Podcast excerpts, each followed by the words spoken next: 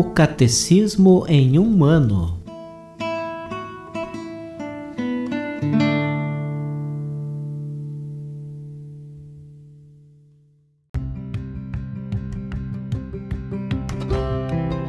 Olá, eu sou Gabriel, seminarista da Diocese de Ponta Grossa, no Paraná.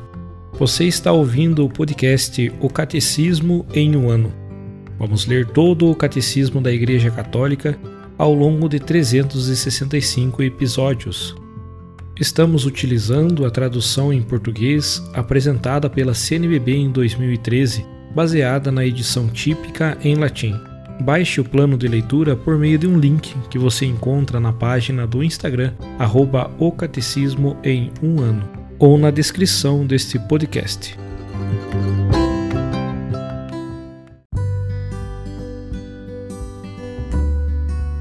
Chegamos ao dia 155 da leitura do podcast O Catecismo em um ano e estamos fazendo leitura da segunda parte do Catecismo, a celebração do mistério cristão. E neste dia queremos dar início à leitura da segunda sessão, os sete sacramentos da Igreja, e também leremos o capítulo primeiro. Estamos iniciando hoje também os sacramentos da iniciação cristã. Leremos hoje dos números 1210 ao 1212.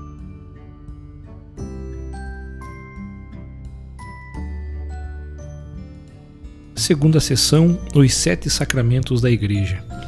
Os sacramentos da nova lei foram instituídos por Cristo e são sete: batismo, confirmação, Eucaristia, penitência, unção dos enfermos, ordem e matrimônio. Os sete sacramentos atingem todas as etapas e todos os momentos importantes da vida do cristão. Dão à vida de fé do cristão origem e crescimento, cura e missão. Nisto existe certa semelhança entre as etapas da vida natural e as da vida espiritual.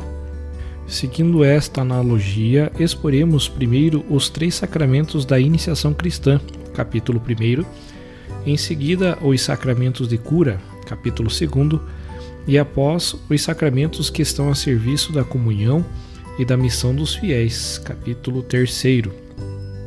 Sem dúvida, esta disposição não é a única possível mas ela permite ver, os, ver que os sacramentos formam um organismo no qual cada um especificamente tem seu lugar vital. Neste organismo, a Eucaristia ocupa um lugar único por ser sacramento dos sacramentos. Todos os demais sacramentos estão ordenados a este como a seu fim. Capítulo 1 Os sacramentos da iniciação cristã. Pelos sacramentos da iniciação cristã, batismo, confirmação, Eucaristia, são lançados os fundamentos de toda a vida cristã. A participação na natureza divina, que os homens recebem como dom mediante a graça de Cristo, apresenta certa analogia com a origem, o desenvolvimento e a sustentação da vida natural. Os fiéis, de fato, renascidos no batismo, são fortalecidos pelo sacramento da confirmação e depois nutridos com o alimento da vida eterna na Eucaristia. Assim, por efeito destes sacramentos da iniciação cristã, estão em condições de saborear cada vez mais os tesouros da vida divina e de progredir até alcançar a perfeição da caridade.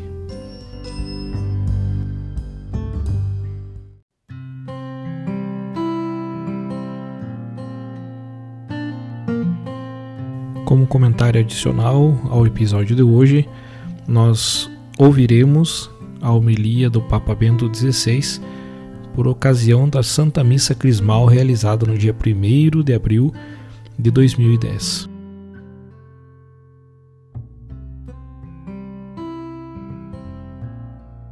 Amados irmãos e irmãs, o centro do culto da Igreja é o sacramento. Sacramento significa que o primeiro a intervir não somos nós homens, mas Deus que vem primeiro ao nosso encontro com o seu agir, olha-nos e nos conduz até junto de si. E existe ainda outra coisa extraordinária. Deus nos toca por meio de realidades materiais, através de dons da criação que ele assume ao seu serviço, fazendo deles instrumentos do encontro entre nós e Ele mesmo. Quatro são os elementos da criação com os quais o universo dos sacramentos é constituído: a água, o pão de trigo, o vinho e o azeite. A água, como elemento básico e condição fundamental de toda a vida, é o sinal essencial do batismo, o ato através do qual uma pessoa torna-se cristã, o ato do nascimento para uma vida nova. Enquanto a água é o alimento vital em geral, e por isso representa o acesso comum ao novo nascimento de todos como cristãos, os outros três elementos pertencem à cultura do ambiente mediterrâneo. Deste modo, aludem ao ambiente histórico concreto no qual o cristianismo se desenvolveu. Deus agiu num lugar bem determinado da terra, verdadeiramente fez história com os homens. Estes três elementos, por um lado, são dons da criação e por outro, são também indicações dos lugares da história de Deus junto de nós. São uma síntese entre criação e história, dons de Deus que sempre nos ligam com aqueles lugares do mundo onde Deus quis atuar conosco no tempo da história, fazendo-se um de nós. Nestes três elementos há novamente uma graduação. O pão faz referência à vida cotidiana, é o dom fundamental da vida de todos os dias o vinho recorda a festa, o primor da criação, em que se pode ao mesmo tempo expressar de modo singular a alegria dos redimidos. O azeite possui um amplo significado. Serve de nutrimento, medicamento, alindamento, adestra para a luta e da vigor. Os reis e os sacerdotes são ungidos com este óleo, que assim torna-se sinal de dignidade e responsabilidade e ainda da força que vem de Deus. No nosso nome de cristãos está presente o mistério do óleo. Com efeito, a palavra cristãos, com que foram denominados os discípulos de Cristo, já no início da igreja, formada a partir dos pagãos, deriva da palavra Cristo, conforme Atos dos Apóstolos, capítulo 11, versículos 20 e 21. Tradução grega da palavra Messias, que significa ungido. Ser cristão significa provir de Cristo, pertencer a Cristo, ao ungido de Deus, a aquele a quem Deus entregou a realeza e o sacerdócio. Significa pertencer àquele a quem Deus mesmo ungiu, não com um óleo material, mas com aquele que é representado pelo óleo, com o seu Espírito Santo. Assim, o azeite simboliza de um modo muito particular a permeabilização do homem Jesus pelo Espírito Santo. Na missa crismal de Quinta-feira Santa, os santos óleos estão no centro da ação litúrgica. São consagrados pelo bispo na catedral para o ano inteiro. Assim, exprimem também a unidade da Igreja, garantida pelo episcopado, e aludem a Cristo, o verdadeiro pastor e guarda das nossas almas, como o chama São Pedro, conforme primeira carta de São Pedro, capítulo 2, versículo 25. E ao mesmo tempo mantém unido todo o ano litúrgico, ancorado no mistério de Quinta-feira Santa. Enfim, os olhos aludem ao Horto das Oliveiras, onde Jesus aceitou interiormente a sua paixão.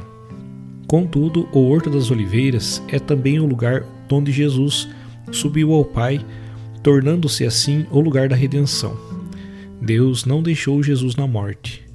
Jesus vive para sempre junto do Pai e por isso mesmo é onipresente. Está sempre junto de nós. Este duplo mistério do Monte das Oliveiras também está ativo no óleo sacramental da Igreja.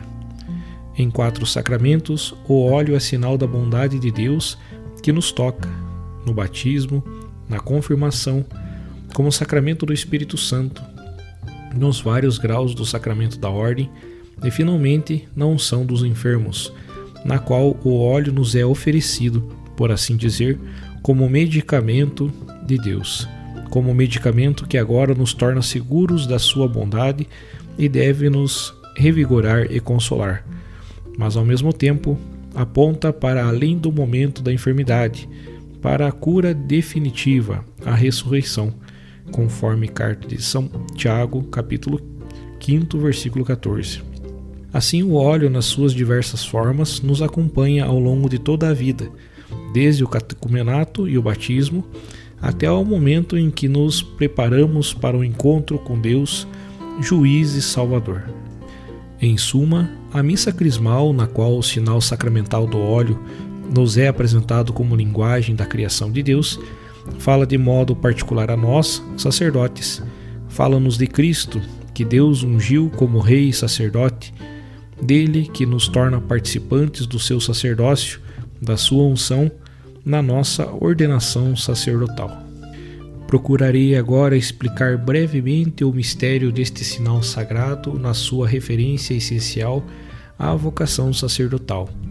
Já na antiguidade, etimologias populares associaram a palavra grega elaion, óleo, com a palavra eleos, misericórdia. De fato, nos vários sacramentos, o óleo consagrado é sempre sinal da misericórdia de Deus. Por isso, a unção para o sacerdócio significa sempre também a missão de levar a misericórdia de Deus aos homens. Na lâmpada da nossa vida não deveria jamais faltar o óleo da misericórdia. Não nos cansemos de procurá-lo a tempo junto do Senhor, no encontro com a Sua palavra, recebendo os sacramentos, demorando-nos em oração junto dele. Através da história da pomba com o ramo de oliveira, que anunciava o fim do dilúvio e desse modo a nova paz de Deus com o mundo dos homens, tanto a pomba como o ramo de oliveira e o mesmo óleo tornaram-se símbolos da paz. Os cristãos dos primeiros séculos gostavam de ornamentar as tumbas dos seus defuntos com a coroa da vitória e o ramo de oliveira, símbolo da paz. Sabiam que Cristo venceu a morte e que os seus defuntos repousavam na paz de Cristo. Eles mesmos sabiam que Cristo os esperava, que lhes tinha prometido a paz que o mundo não é capaz de dar. Lembravam-se de que a primeira palavra do ressuscitado aos seus discípulos fora: A paz esteja convosco. Evangelho de São João, capítulo 20, versículo 19. Por assim dizer, ele mesmo traz o ramo de oliveira, introduz a sua paz no mundo, anuncia a bondade salvífica de Deus ele é a nossa paz. Portanto, os cristãos deverão ser pessoas de paz, pessoas que reconhecem e vivem o mistério da cruz como o mistério da reconciliação. Cristo não vence com a espada, mas por meio da cruz. Vence superando o ódio, vence em virtude daquele amor maior que é o seu. A cruz de Cristo diz não à violência. É justamente assim ela é o sinal da vitória de Deus, que anuncia o novo caminho de Jesus. A vítima foi mais forte que os detentores de poder. Na sua autodoação na cruz, Cristo venceu a violência. Como sacerdotes, somos chamados a ser, na comunhão com Jesus Cristo, homens de paz. Somos chamados a opor-nos à violência e a confiar no poder maior do amor. Também pertence ao simbolismo do óleo o fato de que este robustece para a luta. Isto não contradiz o tema da paz, é antes uma parte deste. A luta dos cristãos consistia e consiste não no uso da violência, mas no fato de que estes estavam e ainda estão prontos a sofrer pelo bem por Deus consiste no fato de que os cristãos, como bons cidadãos, respeitam o direito e fazem aquilo que é justo e bom. Consiste no fato de que rejeitam fazer aquilo que, nos ordenamentos jurídicos em vigor, não é direito, mas injustiça. A luta dos mártires consistia no seu não concreto à injustiça, rejeitando a participação no culto idolátrico, na adoração do imperador recusaram-se a ajoelhar-se diante da falsidade, da adoração de pessoas humanas e do seu poder. Com o seu não à falsidade e a todas as suas consequências, exaltaram o poder do direito e da verdade. Assim, serviram a verdadeira paz. Também hoje é importante para os cristãos seguir o direito, que é o fundamento da paz.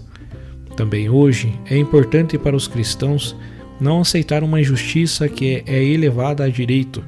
Por exemplo, quando se trata do assassinato de crianças inocentes ainda por nascer. É justamente assim que servimos a paz.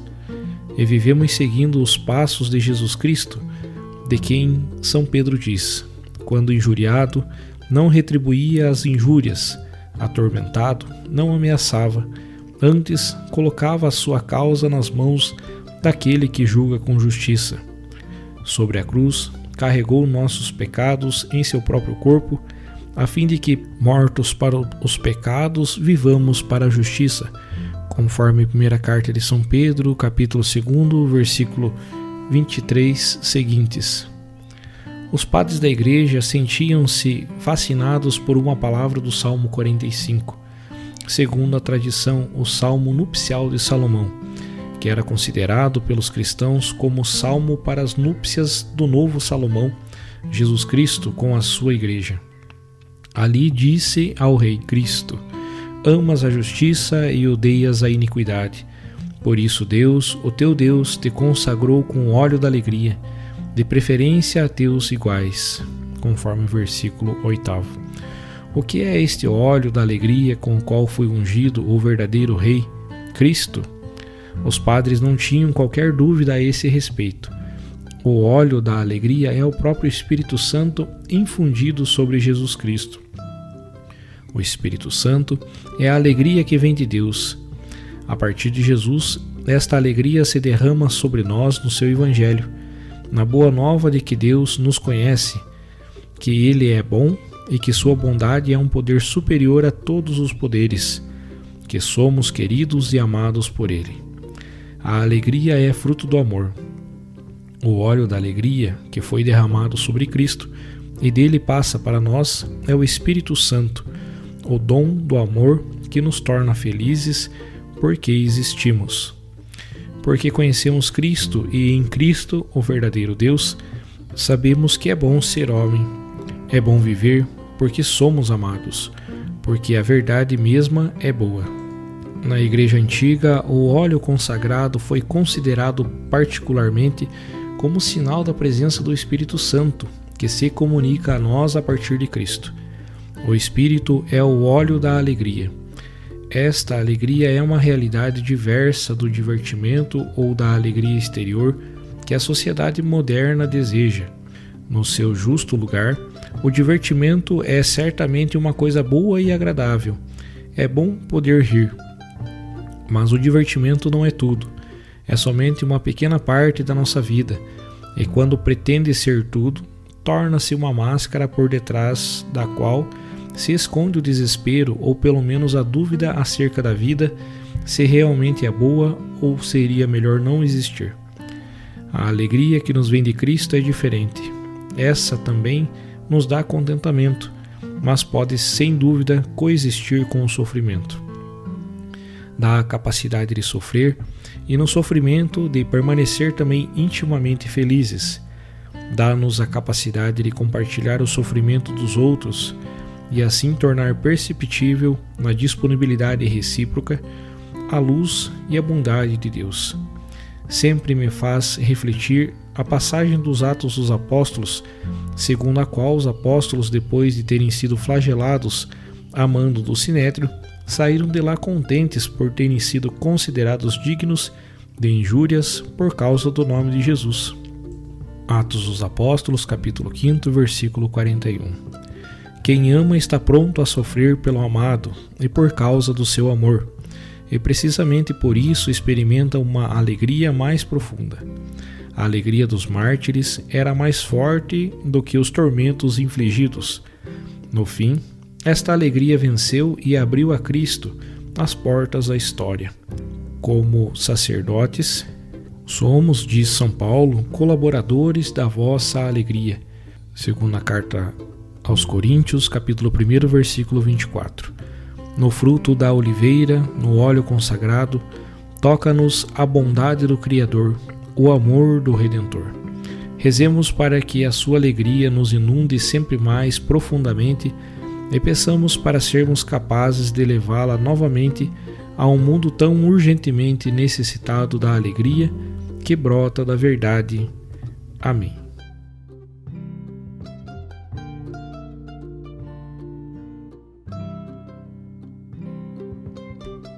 Os textos papais encontram-se na íntegra no site da Santa Sé, vatican.va.